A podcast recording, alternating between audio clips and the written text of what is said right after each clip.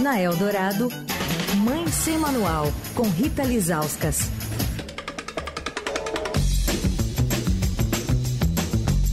Dia dela por aqui, Rita Lizauskas, toda quarta-feira, ao vivo aqui no Fim de Tarde Eldorado. Oi, Rita. Me trocaram por ovo de Páscoa, né? o coelhinho ainda não passou por aí, Rita? É, pois é, por aqui não, mas pelo jeito por aí, né? Passou, então tava... estúdio e ficou, né? Estava fascinado pela Mica e pela história da Mica, ô Rita. Eu morri de rir, foi uma entrevista ótima. Na hora que ela falou ali que você podia é, ser processado né, direitos autorais, eu falei, ó, oh, a advogada que está dentro da mica continua atenta. Exatamente, com o advogado ele sempre te pega em algum momento. Exato. Não vai vacilar que ele já, já, já pega seus vacilos. É... Ah, agora o Leandro deu um gancho importante. Como é que anda o coelhinho aí na sua casa, Rita? Menino, o coelhinho da Páscoa passou aqui. Eu, eu, a gente ganhou dois ovos de Páscoa da, dois ovos de Páscoa daquele Dalva e Dito, que é do Alex Artala, Sim. sabe? Ah, não sabia que tava tendo ovo lá. Meu Deus, Emanuel, não sei se entrou na lista do paladar, mas olha, na minha lista tá ali no topo. Chocolate ao leite? Então, eles mandaram um de cupuaçu, hum. que era para mim. Eu falei, eu falei assim, gente, não gosto muito de cupuaçu achava.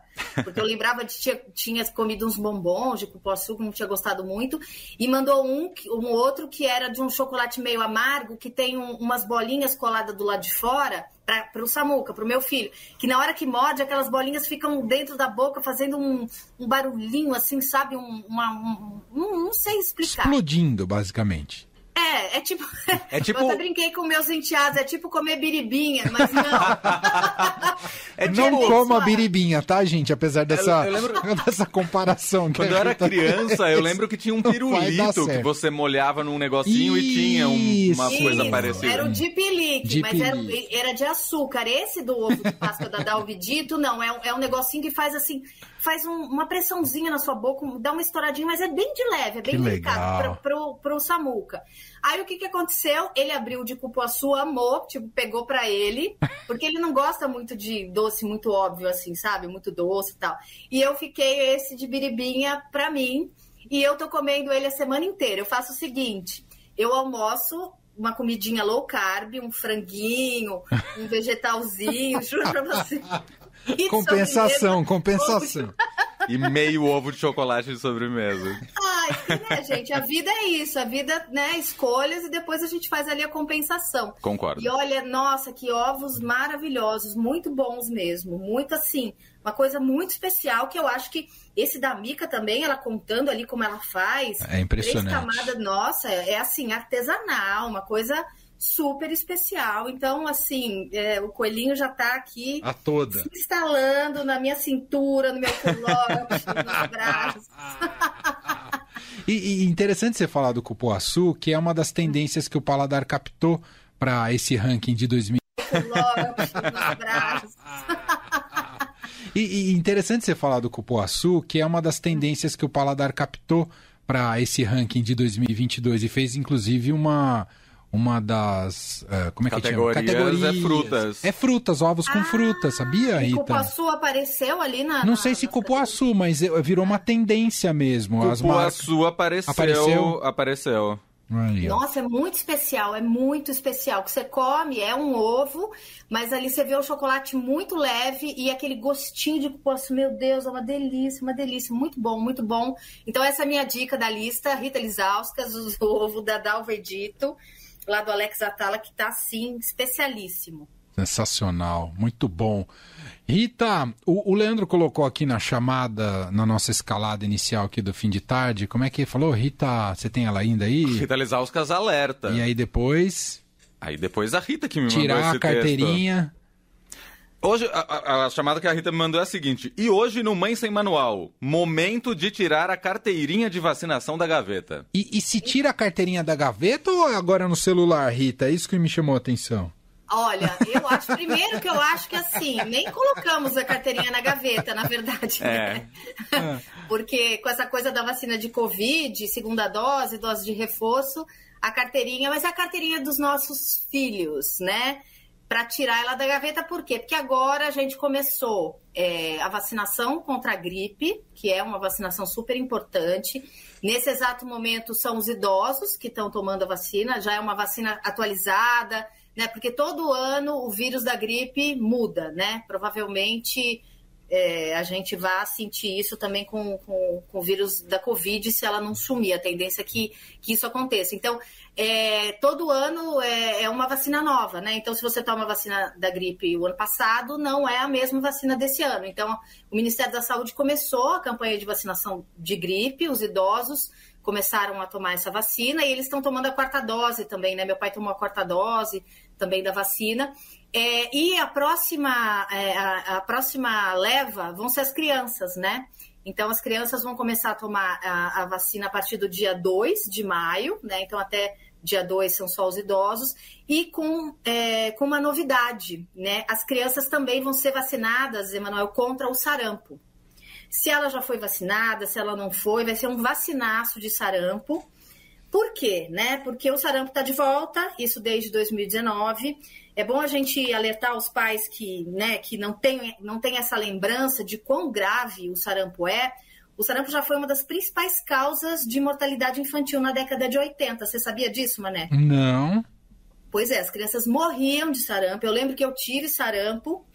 É, é uma doença grave, né? Então a gente tem essa queda vacinal, porque acha que o sarampo foi embora e ele realmente tinha ido embora. Né? Em 2016, é, é, a gente tinha ali o certificado de país livre da doença, mas em 2019 o sarampo voltou e voltou com força. É, foram mais de 20 mil casos da doença no país. Eu lembro de estar na USP e estar tá ali na, na, na lanchonete, uma menina está sentada ali na mesma mesa que, que eu, comendo, e ela falando: Puxa, gente, tô com sarampo. E eu pensei: Meu Deus, o que você está fazendo aqui, amiga? Né? Eu lembro que eu até levantei e, e, saí da mesa. Então, assim, teve essa normalização, né? Ah, tô com sarampo. Isso antes da pandemia, obviamente, né? Então, foram mais de 20 mil casos de sarampo em 2019 e aí o Brasil perdeu esse certificado de eliminação do vírus do sarampo, né? E desde que ele voltou em 2019, já foram mais de 40 mil casos registrados e 40 mortes, né? Morte de doença evitável por vacina, né? Uma coisa é você morrer no começo da pandemia de Covid porque ainda não tinha vacina. Né? Outra coisa é você morrer de sarampo em 2022, 2021, porque você não foi vacinado, né? Isso, isso na minha cabeça é uma coisa que não entra, né? Então, assim, foram 40 mortes causadas por essa queda da cobertura vacinal, né? Metade dessas 40, né, 20, foram crianças com menos de 5 anos. Que coisa. É, e esse ano, 2022, até o dia 26 de março, eu fiz essa checagem, o Ministério da Saúde já registrou 98 casos suspeitos de sarampo, 13 foram investigados e confirmados, 12 foram no Amapá e um foi em São Paulo, de um bebê que contraiu a doença aqui em São Paulo mesmo, né? Não é que ele foi viajar, foi para o Amapá e trouxe o sarampo de lá, não. Ele foi, é, ele foi contaminado em São Paulo mesmo, né? E tem uma investigação de outros 25 casos. Então, assim, o sarampo está de volta e é, junto com essa vacina da gripe que vai ser oferecida para as crianças, vai ser é, oferecida a vacina do sarampo. Essa vacina do sarampo, mané, é a tríplice viral. Então, ela protege contra o sarampo, a cachumba e a rubéola. Uhum. É, em que momentos da vida, fora a campanha de vacinação, as crianças têm que ser vacinadas? A primeira dose da tríplice viral elas tomam com um aninho de idade e a segunda dose é entre 2 e 4 anos. Então, é uma daquelas vacinas que você só tem a cobertura vacinal com duas doses. Hoje, com Covid, é, isso é mais fácil de entender, né? A gente é, começou a discutir isso mais abertamente. Então, não adianta a criança tomar só a primeira dose da tríplice viral, ela só fica protegida totalmente com, é, com as duas doses. Então, assim, e é mais louco a gente imaginar que é uma vacina de graça, né, Manuel? Qualquer pessoa que, né, que esteja nessa faixa etária, que né, qualquer pai e mãe que leve o seu filho por um dos 50 mil postos de saúde que tem no Brasil consegue vacinar o filho de graça. Isso é um privilégio.